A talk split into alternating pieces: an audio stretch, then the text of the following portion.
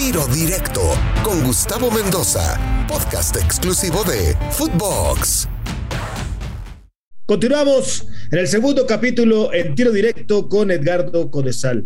Vaya personaje referente del arbitraje en nuestro país. Don Edgardo, a ver, ¿cuál es la relación de Edgardo Codesal hoy con la Comisión de Arbitraje? ¿Cuál es la relación de don Edgardo Codesal hoy con Arturo Bricio y con la gente que maneja el arbitraje en nuestro país? Mira, eh, Gustavo, es una, es una gran pregunta. Arturo Bricio fue compañero mío en la banca de la, de la comisión de árbitros. En cuanto a los dos éramos árbitros, eh, llegamos a ser internacionales simultáneamente en, varios años y además eh, teníamos un gran acercamiento y una gran amistad inclusive, al punto que te voy a decir, como ginecólogo le, traje los tres hijos que tiene al mundo, eh, a ese nivel de acercamiento. Pero después eh, con el tiempo eh, se empezó a resquebrajar esa, esa amistad y sobre todo en el tiempo en que yo permanecí en la comisión de árbitros y él fue comentarista de Televisa. Duró, recordemos, desde que se retiró en el 98 hasta 20 años después que llegó a la comisión de árbitros. Y ahí, no sé por qué razones, cambió él totalmente. Eh, es más, y él lo sabe y por eso lo puedo decir públicamente, él no iba a ser el árbitro del el Mundial 98, era otro mexicano. Sin embargo, yo lo único que desde la CONCACAF eh, puse en la mesa a la hora de decidir, porque decidía FIFA, yo todavía no estaba en FIFA, a la hora de decidir dije, para mí el árbitro que tiene que ir por México es muy fácil decidirlo. Vamos a pedir a FIFA los expedientes de todos los partidos arbitrados y sus calificaciones de uno y de los otros dos posibles candidatos. Y con eso, el que tenga mejor calificación, que vaya, no me importa cuál sea, pero que vaya para mí el mejor, que represente a México el mejor. Y obviamente yo sabía, sin conocer eh, el total de la suma y la resta, eh, sí intuía que Arturo tenía mejores calificaciones. Así fue como fue Arturo. No era el árbitro del 98, eso lo puedo decir con total seguridad, porque yo intervine en ese proceso y no iba a ser él. Él fue gracias a esa intervención que yo te, dijo, te digo que puse en la mesa de la CONCACAF y al final el secretario general me dijo, no, ya tengo los expedientes, tienes toda la razón, la mayor calificación es de Arturo. Y así fue, y él lo sabe. Lo sabe porque se lo dijo en ese momento el presidente de la CONCACAF de aquel entonces, adelante mío, yo fui testigo. Cuando le dijo, usted bajó del elevador y nos encontramos, le dijo en el hotel en Los Ángeles, en Copa Oro, le dijo, va a ir usted al Mundial. Le dijo, y agradezcale a este hombre. Así de fácil. Cuando estuvo en la televisión cambió, cambió totalmente. Y después, sí, te pagó, te, pagó mal, te, pegaba con todo cuando eras el presidente de la comisión de árbitros. Sí, por supuesto. Te mordió la mano, o sea, le diste de comer en la mano y te la mordió Edgardo. de eso estoy absolutamente seguro y lo puedo hacer público. Absolutamente seguro. Él estuvo 20 años golpeando tremendamente, no solo en televisión, en todos los espacios que tenía, escribía. Es más, antes de ir al Mundial, te voy a contar otra anécdota, antes de ir al Mundial, nos reunimos en Cuernavaca, donde él ya vivía, estaba su esposa presente, estaba un miembro de la comisión de árbitros, Francisco Alba, de testigo, y le dije, Arturo, ¿qué vas a hacer después del 98, ya designado para el Mundial? No, yo ya me retiro, ya sería mi segundo mundial, ya eh, por mi edad y todo, ya este, pienso otra cosa. Le dije, te propongo algo. Yo ya estaba prácticamente en FIFA, o iba a entrar a FIFA en ese año 98, y te propongo algo, este, yo en FIFA ya voy a tener que viajar mucho. Vente a la comisión de árbitros con toda tu experiencia, con toda tu capacidad, con todo tu conocimiento. Puedes ayudar muchísimo al arbitraje. Vamos a crear la vicepresidencia de la comisión. Yo cuando viaje tú eres el presidente en funciones y en uno o dos años yo me retiro porque no voy a poder seguir con, la, con todas las funciones que tengo. Y así quedamos de acuerdo. Sin embargo, te lo cuento así tal cual sucedió. Y lo puedo decir porque si se lo preguntan a él o lo entrevistan a él, eh, si dice otra cosa está mintiendo, y así lo digo de claro, porque en la, en la siguiente convención, después que regresa del Mundial, yo ya estando en FIFA, le digo, bueno, hoy es la despedida de Arturo Bricio del arbitraje activo y en este momento lo quiero invitar que se suba aquí al podio para que sea parte de la comisión de árbitros. Se subió, se puso la camiseta que teníamos todos, que nos identificábamos los colores por la comisión de un color, los árbitros de otro. Se subió, se puso la camiseta que le di y al otro día abro el periódico y le voy a hacer publicidad, el periódico esto, ¿sí? abro el periódico estando en la convención y dice así las declaraciones, ahí están los archivos. Codesal me la jugó de taquito. Yo no sé si voy a seguir como miembro de la comisión. ¿Por qué?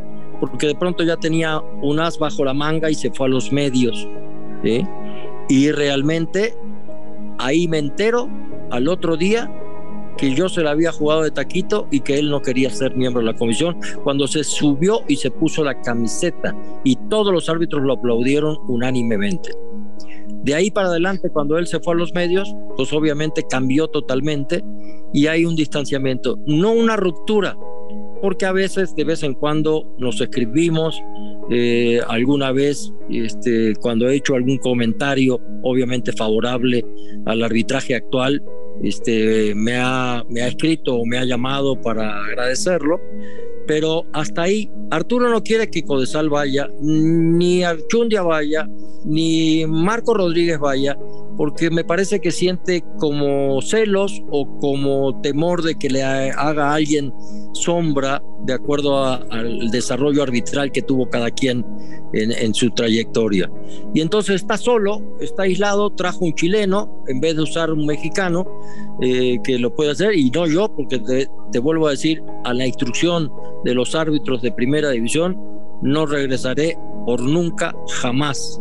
Pero a la, al bar o a la Escuela Nacional de Árbitros es algo que me encantaría porque me encanta enseñar y creo que hace falta, mucha falta. Primero desde escoger al prospecto y al futuro talento arbitral y después prepararlo para ser un gran árbitro. Yo te digo que me animo y lo digo con claridad porque lo he hecho con, con, muchos jóvenes que hoy ya son árbitros o fueron árbitros consagrados en México. Lo he hecho de, desde abajo, desde la instrucción hasta hacerlo internacionales. He trabajado con ellos de, de la mano y en cuatro o cinco años me animo desde la escuela hasta la primera división a hacer un. ¿Te sientes mm, o te sentiste, porque el tiempo afortunadamente ayuda a curar eh, algunas heridas? ¿Te sentiste defraudado en aquel entonces por tu amigo Arturo Bricio? Defraudado no, traicionado por Arturo Bricio. Le brindé todo mi apoyo, desde compañeros en la cancha, desde la dirección del arbitraje, en todo mi apoyo, desde la FIFA, todo mi apoyo, y realmente siento que me falló y me traicionó a la amistad no al discrepar, siempre vamos a discrepar los seres humanos y tenemos conceptos diferentes de manejo, de todo lo demás. Pero en la forma que escribió, en la forma que siempre eh, dijo que yo me debería ir de la comisión de árbitros, él creó una frase, ¿sí? que la dijo varias veces públicamente, el cuartito enferma refiriéndose al cuarto de la comisión de árbitros donde se reúnen los miembros de la comisión. Hace poco le escribí, Arturo, te recuerdo que fuiste el creador de que el cuartito enferma. Nunca me contestó. es que uno es víctima de sus propias palabras, Edgardo, porque ahora el que está en el cuartito y parece por lo que se ve luego en las decisiones y en la cancha de los árbitros, pues que sí, tenía razón Arturo y ahora se lo está diciendo a sí mismo. Sí, porque mira, hablar y analizar arbitraje desde un medio es lo más fácil que hay. Eh, porque tienes el conocimiento, porque sabes lo que piensa el árbitro adentro de la cancha, sabes por qué está tomando o no tomando cierta decisión, y es muy fácil analizar, juzgar y además hasta en cierto momento crucificar, pero, pero es muy difícil hacer porque cuando tú estás al frente de la comisión eres responsable de los nueve arbitrajes, más todos los arbitrajes de expansión, de segunda, de tercera, etcétera, etcétera lo cual es muy difícil poder controlar todo. Pero de la primera división, o sea, de la liga, pues eres el responsable directo y ya no solo de tu trabajo adentro de la cancha, ahora eres el responsable de los nueve partidos. Yo una vez como presidente dije, era mucho más fácil arbitrar que estar aquí, porque arbitrando yo me ocupaba de mi trabajo y de los ocho, ocho partidos restantes, pues a cada quien lo que le corresponda, pero ahora eres responsable de todas las decisiones arbitrales y eso es muy difícil porque es imposible que un árbitro cada fin de semana, por lo menos uno, no se equivoque. Y para eso surge el VAR, para corregir el error grave, sobre todo el error injusto que vaya al resultado final del partido, que es a veces eh, ahora con cierta frecuencia se está dando. Yo siempre digo, y acuñé también otra frase, esa sí, no, esa sí es mía, no de Arturo. Eh, el arbitraje, el VAR es inversamente proporcional a la calidad del arbitraje. Es decir, a mayor VAR, menos calidad arbitral. A menor cantidad de VAR que tenga que intervenir el VAR, quiere decir que el árbitro lo está haciendo muy bien. Porque al final la esencia del propio protocolo del VAR es corregir los errores graves manifiestos del árbitro. Y evidentemente si el VAR interviene varias veces en un partido, quiere decir que el árbitro se ha equivocado varias veces en un solo partido. Multiplicado por los nueve, me parece que va en detrimento de la calidad arbitral. Cada vez que decimos ojalá y no hablemos del árbitro, ¿no? Es justamente por esto, cuando nos toca relatar un partido, analizarlo, es justamente por esto que dices. Eh, Edgardo, te voy a hacer una, te voy a decir una serie de palabras. Sí. Y eh, contéstame lo que quieras, ya sea en una palabra, en 50 palabras, en lo que tú quieras. Sí. ¿Vale? Comenzamos. Uruguay. País de origen. México. El país de mi corazón. Italia contra Estados Unidos. La, el, el camino hacia la final. Que te llevó al Argentina-Alemania. Así es.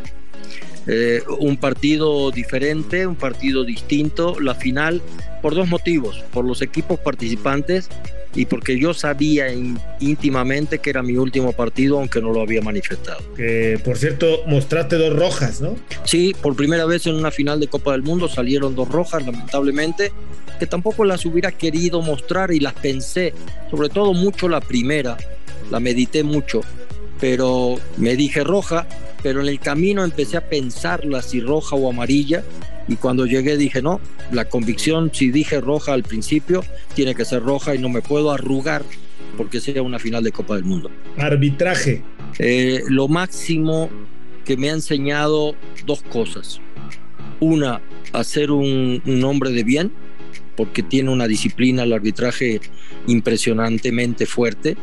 Y dos, eh, cumplir mi máximo anhelo de, o el máximo anhelo que todo árbitro puede tener, que es llegar a una final del mundo. Bar. Una herramienta indispensable para el arbitraje moderno. Arturo Bricio. Creo que el mejor mexicano de todos los tiempos. Maradona. Excepcional como jugador, como persona fue otra cosa. Pues muchísimas gracias, don Edgardo, por haber estado con nosotros aquí en Tiro Directo. Una charla muy agradable y muy amena. Y por ahí en unos meses te volvemos, si lo permites, a buscar para tener otra charla. Con muchísimo gusto, Gustavo. Siempre estaré a las órdenes. Muchas gracias al doctor Edgardo Codesal aquí en Tiro Directo de Footbox. Soy Gustavo Mendoza. Ahora me escucha, ahora no.